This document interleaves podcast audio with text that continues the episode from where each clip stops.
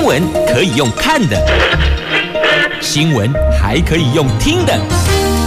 亲切的早安问候，专业的新闻分享，欢迎加入美英主持的 News Online，说新闻给你听。天气这么热，真的天气好热啊！问候所有的朋友们，台港后打开后，大家好，欢迎您再度锁定收听 News Online，我是美英，我是谢美英。在进入今天四大报的三则头版头条新闻之前呢，我们先来关注天气，天气真的很热，三十六度，热不热？当然热爆了哦！所以提醒您，防晒补水很重要。北北桃今天白天温度介于二十六度到三十六度，竹竹苗二十六度到三十三度，全部都是阳光露脸的高温炎热好天气呀！天气那么热，喝点水吧。来看四大报的三则头版头条，中时跟联合都是彰化的防疫旅馆灰修处。自由时报头版头是疫情的部分。本土确诊四十七例，三级警戒以来的新低，而且是低于五十例以下。国境升级防毒，入境有三筛筛检的筛。经济日报头版头条是金管会挺企业，大到不能倒银行助权，纾困银弹多了四千亿啊！这不论如何就是不能倒，因此。银行得出手协助，这个是金管会出来赞下，银行得配合啊。好，以上是今天四大报的三则头版头条。我们先来关注的是联合跟中时今天头版头的防疫旅馆发生大火，这是彰化市的侨友大楼防疫旅馆前天晚上火警，火势。不算大，但是啊，因为烟囱效应，却让三名守在房间里等候救援的居家检疫者，还有一名用那个空气瓶都用完了，等于是没有氧气的消防人员，四个人在里边，一个是要进去救人，三个是等待救援，这四个人在里边身亡，另外还有两名消防员在内。二十二个人受伤，死者亲友质疑，消防局为了防疫考量，不让居家检疫者离开房间，才会错失了疏散的时机点。这个部分家属将提国赔。那这个区块要再留待后续厘清。时间点回到前天晚上的七点四十八分，消防局接获火警报案，赶抵现场。火势原来控制在二楼到四楼，但是疑似因为强力水柱灭火，导致浓烟直窜防疫旅馆。在晚上紧急动用三辆云梯车，从高空涉水压制，再分头抢救居家检疫者。县府说。关房门，阻止浓烟呐、那个时候能做的就是阻绝浓烟进入房屋内。当时防疫旅馆里边已经是满布浓烟了，消防人员逐层搜救，引导受困者疏散。那到凌晨一点多，在九楼找到了已经没有呼吸心跳的住民，后来发现消防队员。陈志凡失联，再度逐层、逐间的搜索，后来在一处房间内发现消防人员已经没有生命迹象。后来又找到传教士，还有印尼籍的女性移工，送医之后都告不治。彰化县长说，在抢救的时候确实有防疫的顾虑，但是消防局和检疫对象通电话的时候，有特别提醒安全是第一优先考量。现场指挥官说，现场浓烟漫步，就地避难是适当的应应方式，因此有要求检疫者把房门关起来，阻绝浓烟，延长救援的时间。后来因为火势突然做大。现场高温影响救灾，才发生了遗憾的事件。那这起事件的导火到底是从哪里呢？它的导火线是哪里？目前疑似二楼歇业的 KTV 起火，但后续还是得交给火调科去了解到底起火点在哪里呀？这个还需要时间去理清哦。那四名罹难者都是因为浓烟呛昏身亡的。这处是位于火车站前面，算是站前地标。它已经四次发生火警，四度火警了，所以显然这处大楼的消防区块有需要调整的空间。怎么会发生这么多次的火警？原因是什么？是管线老旧，还是逃生动线有问题，亦或者是逃生动线被塞住了、堵住了、挡住了？这些都是要去理清的，所以也拜托所有的。逃生动线通道，每一位住户，我们都要共同来检视，这个得保持畅通啊，因为没有人能够预期什么时候会需要用到逃生通道，所以无论是铁门、铁窗，还是这些紧急逃生通道，都必须要定期检视，保持畅通，确保它是可以开启的、可以使用的，以备不时之需呀。那再来，如果有一些比较老旧的大楼、社区建筑物，它的管线还是得定期检视、检修，该汰换的就要汰换。有些钱真的不能省，因为关乎性命、身家性命、身家财产呐、这个是在今天的联合中时头版头条，相当遗憾的新闻事件。那。到底是什么原因造成了三名的住在防疫旅馆的住民导致罹难？这个原因后续要再厘清。接着我们来关注《自由时报》详细的头版头条：这国内疫情降温，逐步走向解封，国境升级，加强防毒。所以等于是我们国内逐步走向解封，但是呢，国门之都，我们的机场啊。一定要升级，要加强防毒，等于要把这些病毒阻绝在国境之外。那国内疫情持续的下降，指挥中心昨天公布了新增四十七例的本土确诊，这个是五月发布三级警戒以来的新低纪录。检验阳性率也由高峰期的百分之五降到比国际偏低的百分之零点一，显示疫情降温。十二号解除三级警戒几率似乎现在看来比较有机会了。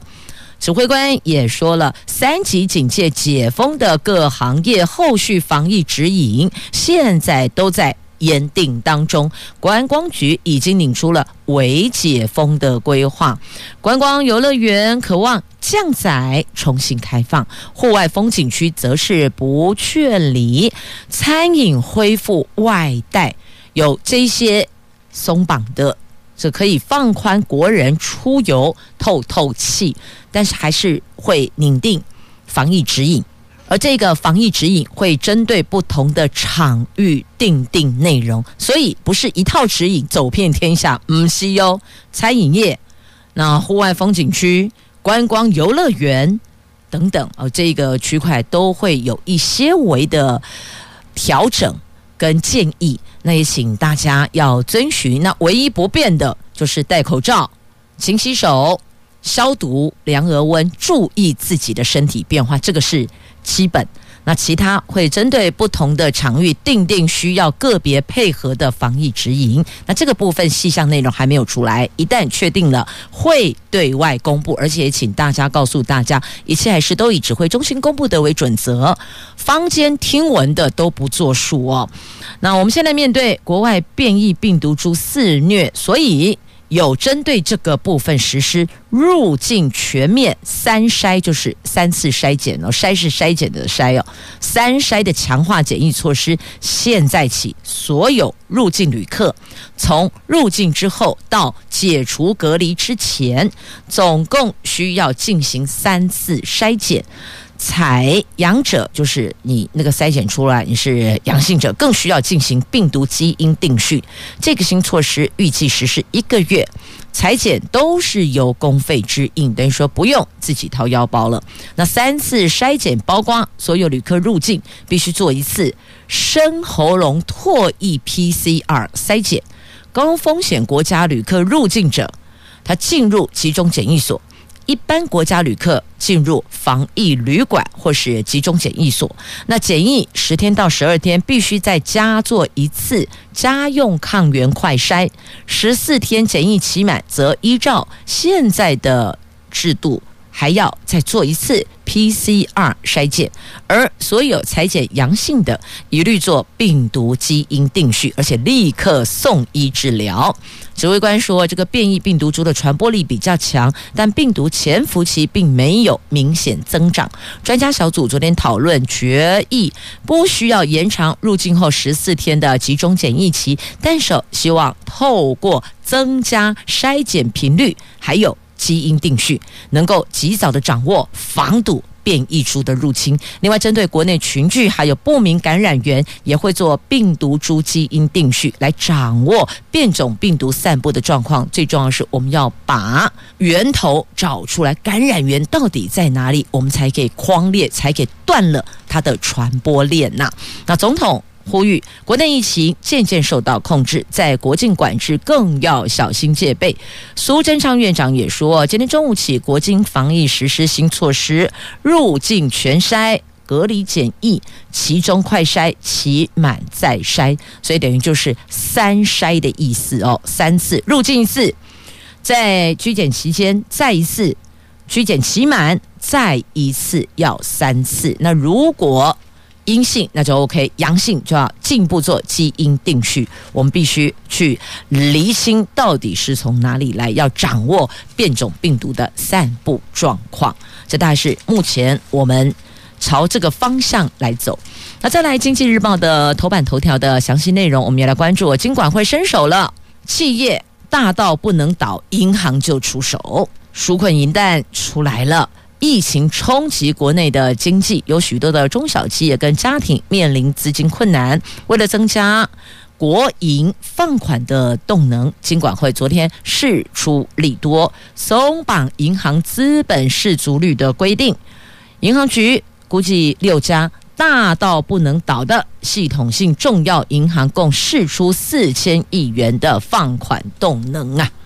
这些银行得出手，这必须要出手。这六家系统重要银行包括了中国信托银行、国泰世华银行、北富银、台北富邦哦、合作金库、兆丰银、一银。在金管会放宽资本要求后，每一家可以多出七八百亿元，可以从事。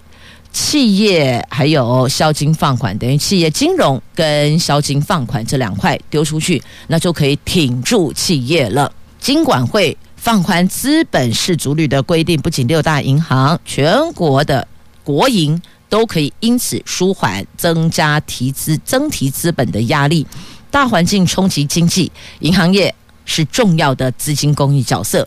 金管会的银行局说，为了协助银行投入资源，对企业、对个人持续提供授信，来减缓疫情的冲击影响，确保银行体系可以维持承受能力。所以，金管会六月二十三号邀请了六家国内系统性重要银行召开视讯会议，获得。延后实施、接轨国际资本要求等两大共识，所以这个两大共识要银行得撑住哦，能够提供银弹，让这些企业可以撑下去、走下去，让个人的影响降到最低啊，多了四千亿，你看六家多四千亿呀。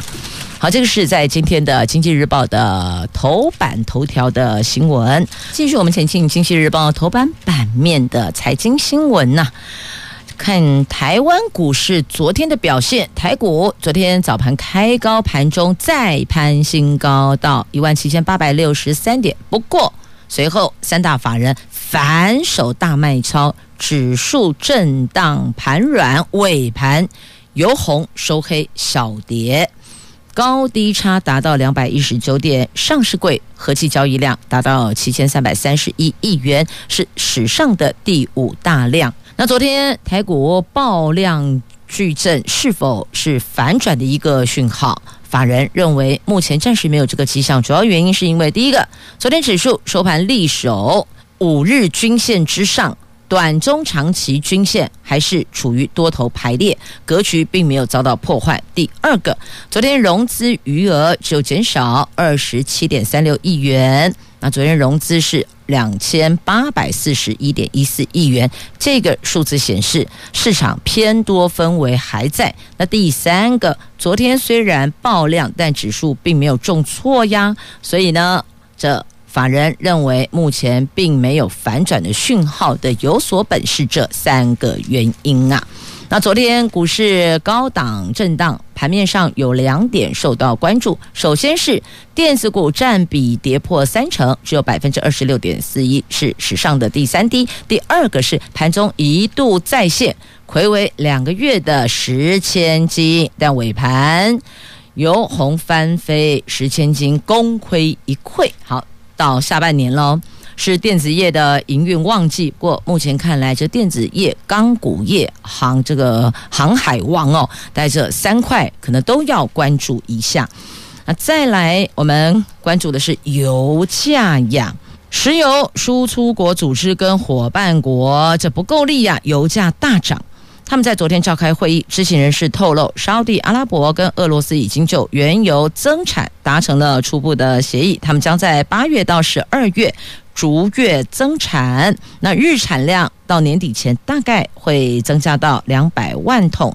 由于增产规模不如市场所预期的，所以国际油价在一号是应声大涨。好，油价涨哦，如果持续的涨，也会联动的带动其他的民生物资的价格也会有所波动，这个也要关注。好，那继续我们回到我看一下，好，回到在今天的。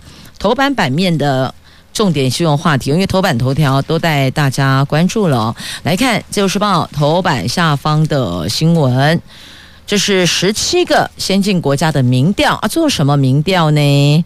有没有对中国的这个感受度、意向、喜好、好恶度的调查？就发现有七成讨厌中国，有将近九成说中国不尊重人民。啊，这个全世界不是都知道的吗？这美国的皮尤研究中心在中共建党一百周年前夕的六月三十号公布了最新的这一份民调。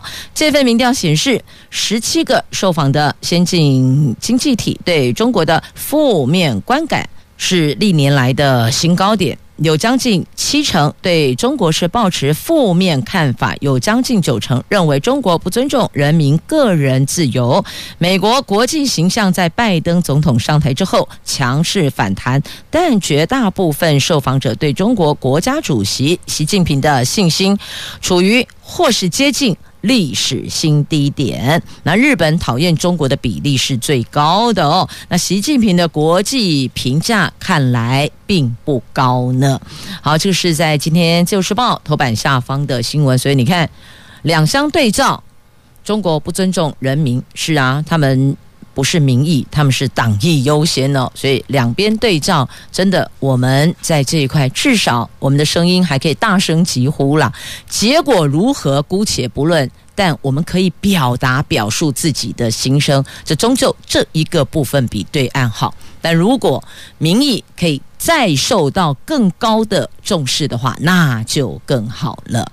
来，接着关注的《自由时报》头版下方的新闻，这一份先进国家的民调有将近九成受访者说中国不尊重民意。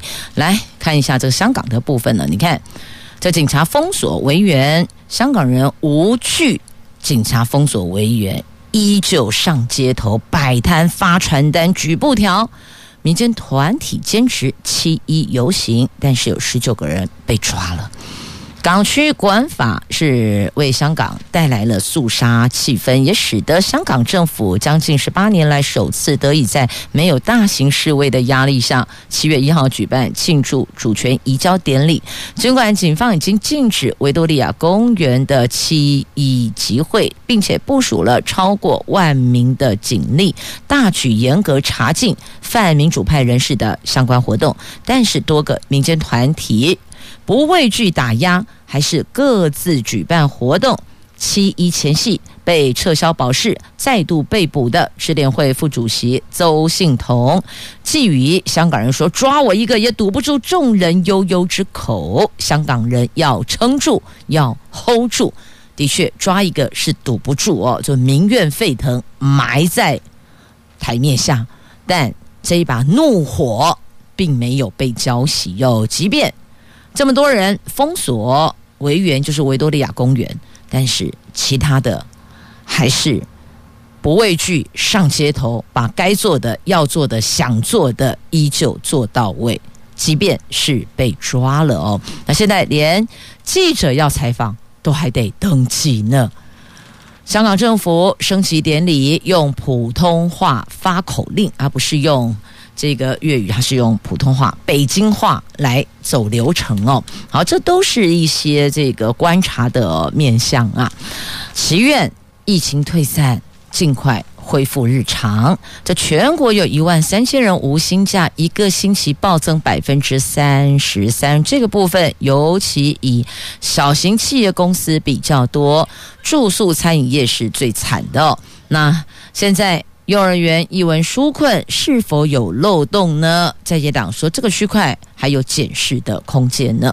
疫情持续的重击各行各业，根据劳动部昨天最新发布的减班休息，也就是无薪假的数据、哦，这个礼拜放无薪假的企业有。一千三百零五家，有一万三千多人新增，三百多家，三千多人，短短一个星期内，无薪假的人数就暴增三成三。其中又以住宿餐饮业增加一千三百多人是最多的，而且从实施企业来看，疫情冲击小规模公司的情况尤其是严重的啊。那值得注意的是呢，医疗保健及社会工作服务业。艺术、娱乐及休闲服务业无薪假人数也明显增加了，这包括电子游乐场、亲子馆等的艺术、娱乐，还有休闲服务业，以及包括医美、中医、复健诊所的医疗保健，还有社会工作服务业，同样受到民众因为疫情避免前往所影响的。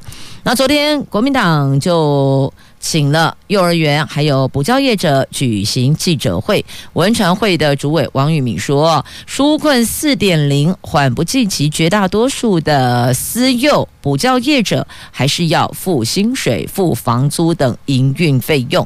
但是教育部只有提供五到七月每个人总计最多四万元的薪资补贴，平均一个月才补贴一万三千元，这个造成业者倒闭、老师失业呀。”那国民党呼吁纾困补助应该从宽从速发放，并纳入老师教保人员数一师生比例增加各家补贴额度。纾困贷款利率应该由教育部直接分担利息支付。疫情如果延长了，应该要松绑人事费的规范，提供业者跟教职员工自主协商的空间。放宽融资条件，不要让幼教补教业身带无门呐、而且要协助降低房租收费。那民众党立委高虹安说，希望政府可以定调，停课就停业，帮幼儿园渡过难关呐、好，这个是有许多民间的状况反映到民意代表那里，由民意代表来再向上反映。那向上反映如果没有获得比较友善的回应，那就只好召开记者会，让全民公平啦。那现在这个疫中求生啊，疫情的疫哦，疫中求生，私立幼儿园踊跃加入准公幼经营，陷入困境，不再观望了。国教署也鼓励业者，新学年将调高相关的补助。这因为受到疫情冲击，三级警戒，全国大停课，私立幼儿园面临了前所未有的经营危机，反倒让这几年教育部大力推的准公幼有了新的契机，有不少。过去观望是不是要加入准公幼的私立幼儿园，纷纷决定要加入。今年申请案件明显的比往年还要多呢。那为了要鼓励私立幼儿园加入，教育部国教署也正在研拟修正相关的补助，预计八月起的新学年将调高准公幼的相关补助呢。国教署说，研拟中的补贴要点修正草案，原有设施设备、教学辅。导等六项补助都维持。那亲职讲座补充由原先的一年一万调成一年两万。另外鼓励幼儿园招收两岁幼幼班的学生，所以将把一次性奖励金改为年年补。那希望透过这一些调整。有更多的私幼愿意加入准公幼，那之前本来在推嘛，但推动的状况似乎比较不如预期啦。那有今年申请加入准公幼的私立幼者、私幼的业者说，之前观望很久，四年来一直没有加入，是因为想要有自主课程空间。但是这波疫情让授课变得不稳定，下学期也不知道孩子是不是可以回学校上课，所以这么多的种种变数跟不安，是加入准公幼化的最主要的原因啊。那这波疫情真的没有人可以。打包票说什么时候会完全解封回到日常？那什么时候会持续升级？这个没有人说得准呐、啊。那私立幼儿园八月就是下学期的开学了，要怎么样让学校持续的维持营运？确实是让很多幼儿园很苦恼。如果加入准公幼，政府八月就会将补贴经费拨足给学校，可以稍微的缓解园所的经费压力呀。那今年准公幼的受理申请原来只到六月底。因为有不少的私幼业者反映希望加入，而且这个声音比往年还要大，那申请的案件也比往年还要多，所以申请时间延到七月中。因此，如果还在考虑的私幼业者，你真的有想要加入，那赶紧去了解一下国教署它的截止收件时间是七月中的几号。那七月十二号也是七月中，七月十八号也是七月中，问清楚到底这个七月中的中是到几号呢？如果你要申请加入的话。今天是七月二号了，离这八月份又更靠近，离八二八公投又更接近了。那到底这个八二八公投是不是会延期呢？中学会今天会拍板。那很多的国家还是延期举办原来的预定的行程哦。那现在呢？执政党内有两派角力呢。中选会说，如果如期公投结果恐怕不正确哦。内政部我们在内部做评估，担忧那个投票率啊，也是仅大规模跨区移动，恐怕会向印度掀起了另一波的疫情高峰啊。那也有人说，这难以安心投票，是不是要考虑延期呢？这八月二十八号公投是否延期？中选会今天会提交委员会决议。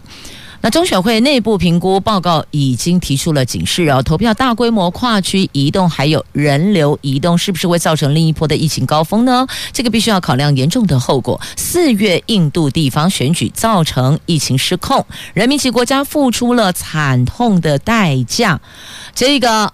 应见不远，不可不慎呐、这份报告中也提到，疫情间投票率担忧，如期投票恐怕造成不正确的结果。那中选会最近针对一百一十年全国性公民投票选务因应疫情调整及有关配套规划情形的内部讨论，而这份并没有对外公布的评估报告中指出，如果仍维持三级警戒，恐怕影响投开票所场地所有人、出借公教人员。还有民众担任工作人员的意愿，大家都怕啊！你室内五个人就算群聚嘞，那你想，光是选务人员在室内可能就不止五个人，再加上投票的民众呢，那这个部分要怎么做分流呢？那么场地排队要怎么拉开那个户外防疫指引的社交距离呢？这再再都考验场地，还有。相关工作人员，那当然最重要就是疫情的人流的控制了，所以这实在有太多的隐忧啊。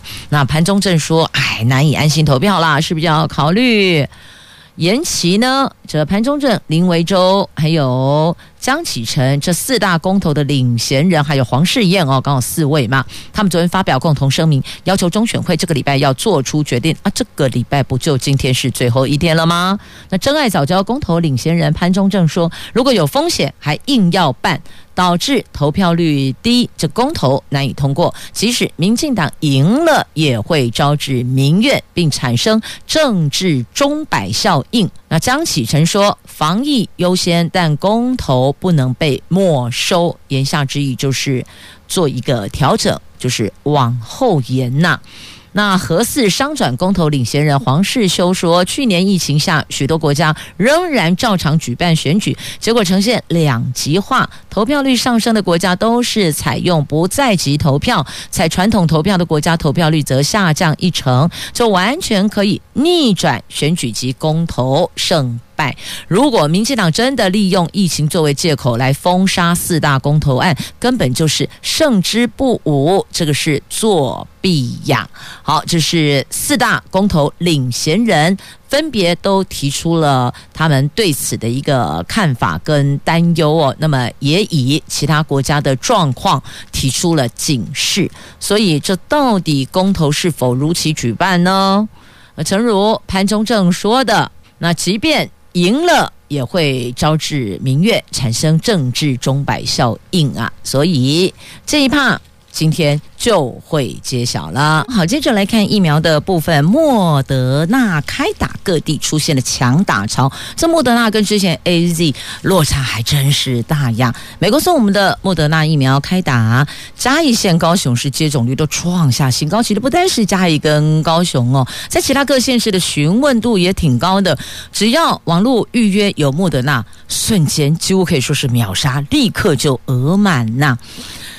好，各地出现了抢打潮。那今天起，在桃园的部分，七十三到七十八岁长者打莫德纳，那分三天依序安排，所以也请大家就建议的到场时间，那个时间到，不要提早，太早哦，提早太早也没办法跳着先接种，所以请依照建议的时间点到达现场就可以了。好，莫德纳跟 AZ，接着再来关注的这个是欠税大户榜。欠税大户榜，我们来看这个排行榜哦，这金额都上千亿元呢。这财政部昨天公布的欠税大户的名单，全国公告件数有九百五十五件，欠税金额有一千亿元，跟去年公告资料相比，件数是减少一件，但是金额有增加。你看，少一件，金额却增加十九亿。盈利事业欠税第二名，则是今年首度挤进前二十大的扬华科技，扬华科技欠税十二点三亿元。那有立委就说，是不是？旧案明年一笔勾销，我们追税期要再延长五年呢？这欠税一千万元以上的陈年旧案，法定追税期限到明年三月十号。这意味着像黄任中这一类的家族欠税大户，届时欠税都将一笔勾销。明年七月财政部所公告的欠税大户前二十名，也可能将大洗牌。对于是不是会修法？让追税期再延长，财政部官员说，目前没有规划，但如果立委有提案，会尊重立法院的审议呀。那有人说啊，为什么要主动放弃呢？这本来就欠国家的钱呐、请问各位劳工朋友，请问各位劳工朋友，我们每一年要申报综所税，你有欠税吗？你可以欠税不缴吗？都嘛不行。政府都会直接从你薪水扣下来，不是吗？那为什么这些大户可以这样子，然后期满他就不用缴，然后就一笔勾销？这真的是有欠公允，不公平啊，不公道啊，也不正义呀、现在不都在讲说这个要转型正义吗？这一块为什么不一起衔接呢？就让所有的广大的劳工朋友真的心里超不是滋味的，对吧？纾困领不到，缴税一定有，想要逃漏税不可能。不觉得最悲情的就是总统所说的心中最柔软的我们这些劳工吗？这立委喊追税期再延长，我觉得这本来就是应该的啊！你不管如何查封财产、拍卖他的财产，你都把钱追回来。竭尽所能的追回来，怎么会有说啊一笔勾销？怎么想都觉得实在摇头啊！好，这追税期要再延长五年，您是否认同呢？再来这个，应该大家都认同了，说要再延长，延长什么？延长暂停夏天的电价计费，延长暂停下月电价，就是七月八月是不是实施啊？那他们说，经济部说要看节电效果跟实施的成本，还有疫情的发展再来决定。对于缓调住宅的下月电价措施是不是延长到七月甚至八月？行政院昨天说会请经济部评估。经济部官员说明有三项考量了，第一个就是夏天的电价有压低用电尖峰负载的效果，所以就是节电的状况嘛。那还有。实施的成本，他们要再精算实施成本，也要考量疫情的后续发展，所以现在也没法跟我们说 yes or no，还是要看这三点去做考量之后再对外说明啊。那再来避免大停电重演，你还记得吗？五一七呀，五一七大停电，所以电力交易中心启用了，用电屡创新高，为了避免。五一七大停电重演，所以台电昨天启用了电力交易中心，预计试行版的电力交易平台九月开始上路交易。那么我们先推的是日前补助服务市场，提供服务业者在前一天出价，台电依需求购买，协助稳定电网或是避免跳机呀。好，这是跟电力使用有关的话题，都为您整理在一起了。那再来关注的就是国内航线机票月底涨价呀，这预期回到一年前的水准，平幅平均涨幅大概百分之四到百分之八。那调涨最大的就是台北金门线的机票。因为国际油价往上走了，国内航空燃油连续三个月平均价格涨幅已经达到调升票价的门槛。丽荣、华信这两家专营国内航线的业者，昨天向交通部民航局申请调整票面价格，预计。这个月七号会对外公告，七月三十号起生效。也就是说，国内航空票价最快七月底可以涨回到一年前的水准。各航线平均涨幅大概是在四趴到八趴之间呐。那当中又以国内航线的台北金门线是调涨最大的哦。所以这个部分如果有这个航线需求的民众，心里要有个底了。可能接下来买机票要多付出一些票价了。来自《时报》头版版面还有两则图文还没带您去交呢。我们来看这座东引灯塔，要跟他说声生日快乐，一百一十七岁了。而且很巧的是哦。守护当年守护灯塔之子陈宝瑜上任参谋总长，扛起守护疆域的重任呢。这是位处我国境最北的国定古迹东引灯塔啊，旧名叫做东涌灯塔。昨天度过一百一十七岁生日，那么当年陪着父亲陈高福守护灯塔的陈宝瑜，昨天接任参谋总长，刚刚好跟灯塔生日同一天呐、等于就是。共同扛起了守护疆域的重任。那这处位于马祖东引岛市尾山山腰的东引灯塔，它的塔身是纯白色砖造的，是十八世纪欧洲式建筑风格。塔高十三公尺，耸立在悬崖峭壁上。那为什么会有这处灯塔呢？原来是在一九零一年的时候，有一艘长四百五十英尺的轮船“苏布伦号”在东引岛附近触礁。沉没才促成了灯塔在同一年兴建，也成为了重要的观光景点呐。好，如果后续我们有微解封的话，不妨大家出去透透气，尽量朝户外的地方、空旷的地方去走，舒展身心啊，透透气。好，再来，有人呢也用爬电线杆来透透气。当然，我们看了都觉得压力很大，但是呢，登高总是能够望远。不过，工作还是要专心注意安全。那特别提到这一趴，是因为他在今天《自由时报》头版版面的图文有出现，而且是个女生。他原来是护理师，护理师转职啊。这台电一枝花在今天《自由时报》头版版面的图文，他每天爬，他说理想高分一百电线杆，这是他给自己的期许，当然也是一种转念啦。这爬电线杆维修线路，不再只是男生可以做的哟。台电南投区处今年配电线路维修班的唯一女生王后仪，她本来是护理师诶，他从护理师转换跑道，正在受训并准备考乙级技术士证照哦。好，接下来今天的头版版面，你 Google 一下看一下，他给他加加油吧。所以这年头没有什么是一定要男生能做、女生不能做的，通通都可以来尝试。但是还是要提醒，注意安全，小心。也谢谢朋友们收听今天的节目，下个礼拜一上午空中再回来，拜拜。